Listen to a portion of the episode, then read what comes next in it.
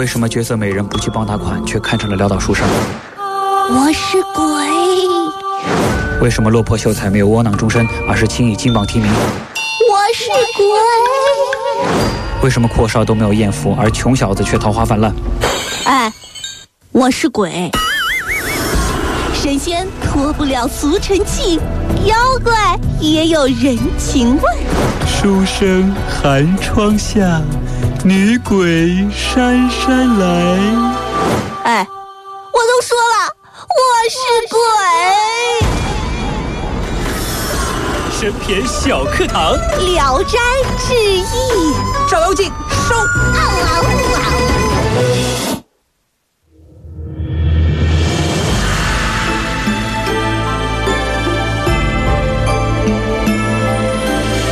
欢迎来到神篇小课堂。今天我们来说一说《神篇聊斋》第十六集。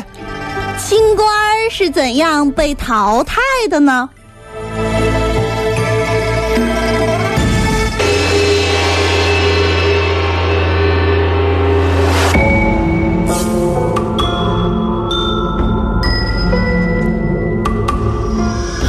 在古代，穷酸文人的最高境界，或者说是最高的理想啊，就是有大把大把的钱，嗯，大把大把的女人，腰缠十万贯，骑鹤下扬州，啊，这是他们的理想，啊，他们读书的动力。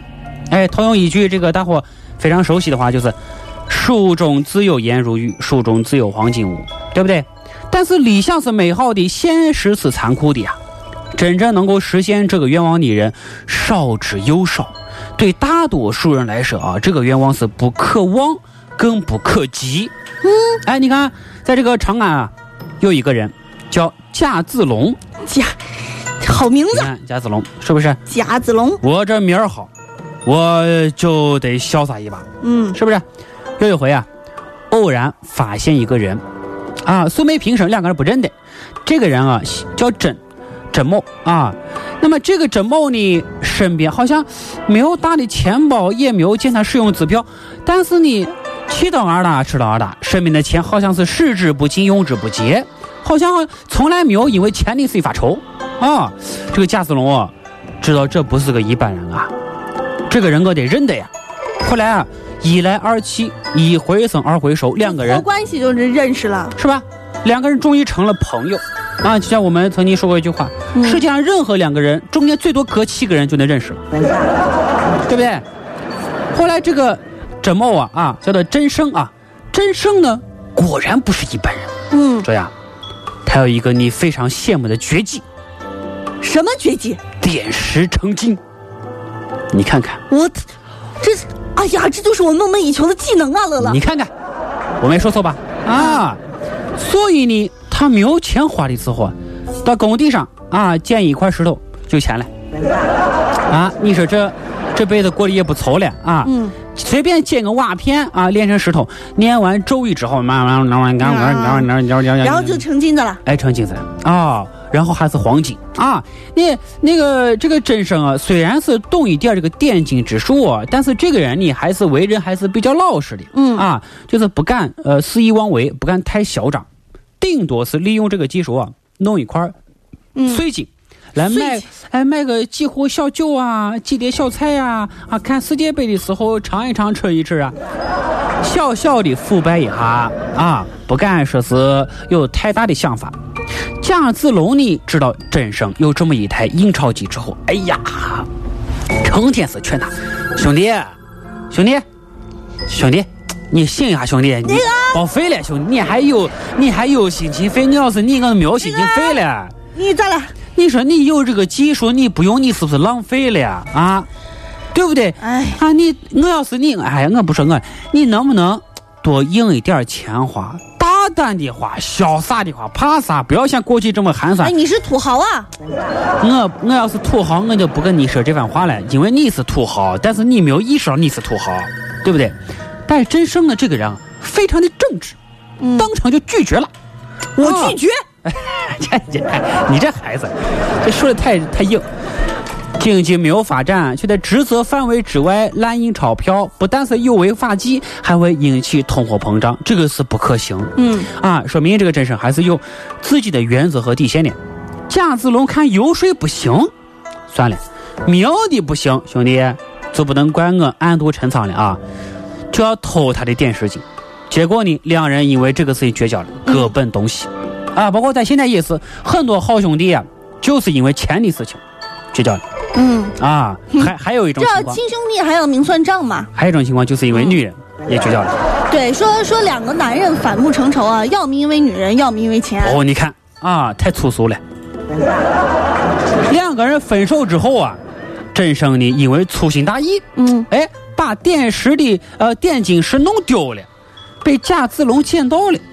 真生赶紧来找他要啊！你你跟他他不会你的技能吧？呃，他不会技能啊，但是他会你的这个工具也是怪可怕的。工欲善其事，必先利其器。经过一番讨价还价之后啊，谈好贾子龙把点睛石还给真生，但是代价就是要把半块砖头变成黄金给贾子龙。啊，太，我给你太小的一个家子气了，要我把这一座房子给我点了。哎呦呵，那哪行呢？真是，贾子龙这个人呢也是比较狡猾，他干了个啥事情啊？什么事儿呢？哼，半块砖头能满足我？他把半块砖头啊放在一个巨石上面，等到真生念了咒语之后，趁他不注意，用点睛石点了这块巨石。嗯，等真生反应过来之后，那块巨石已经变为几吨黄金了。哦，完了完了，酿下大祸了，这咋办啊？啊？那那么这么一说，就等于是真生以权谋私，破坏国家金融的罪名啊！我是逃不了的。他也顾不上责怪贾子龙了，就是要求啊，贾子龙拿黄金以他真生的名誉去做一些善事，啊，那就回去戴罪了。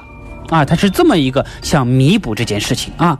那么贾子龙呢，就请真生啊放一百个信，说你放心，兄弟啊，我不是那种只管自己吃上肉，不顾别人喝不上汤的人。我有了钱，要腐败，大伙一块腐败。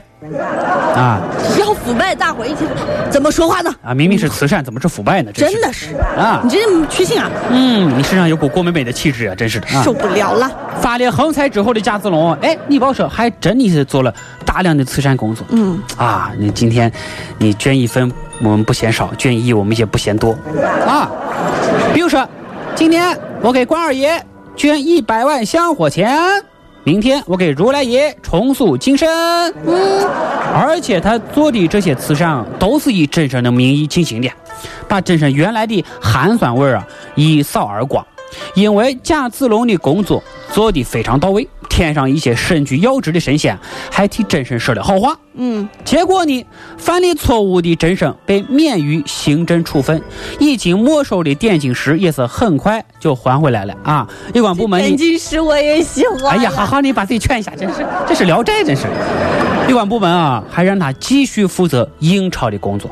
啊，就话说这个，其实跟我们过去的这个好多东西也、嗯、也连在一起了，是不是？我我一直在在考虑一个问题，就是过去都是金子和银子，那么谁来做这些东西呢？对呀，对吧？这也是个问题。啊，蒲松龄给写进去了啊，对不对？哎，所以你看，这是啊，我们今天说的清官是怎样被淘汰。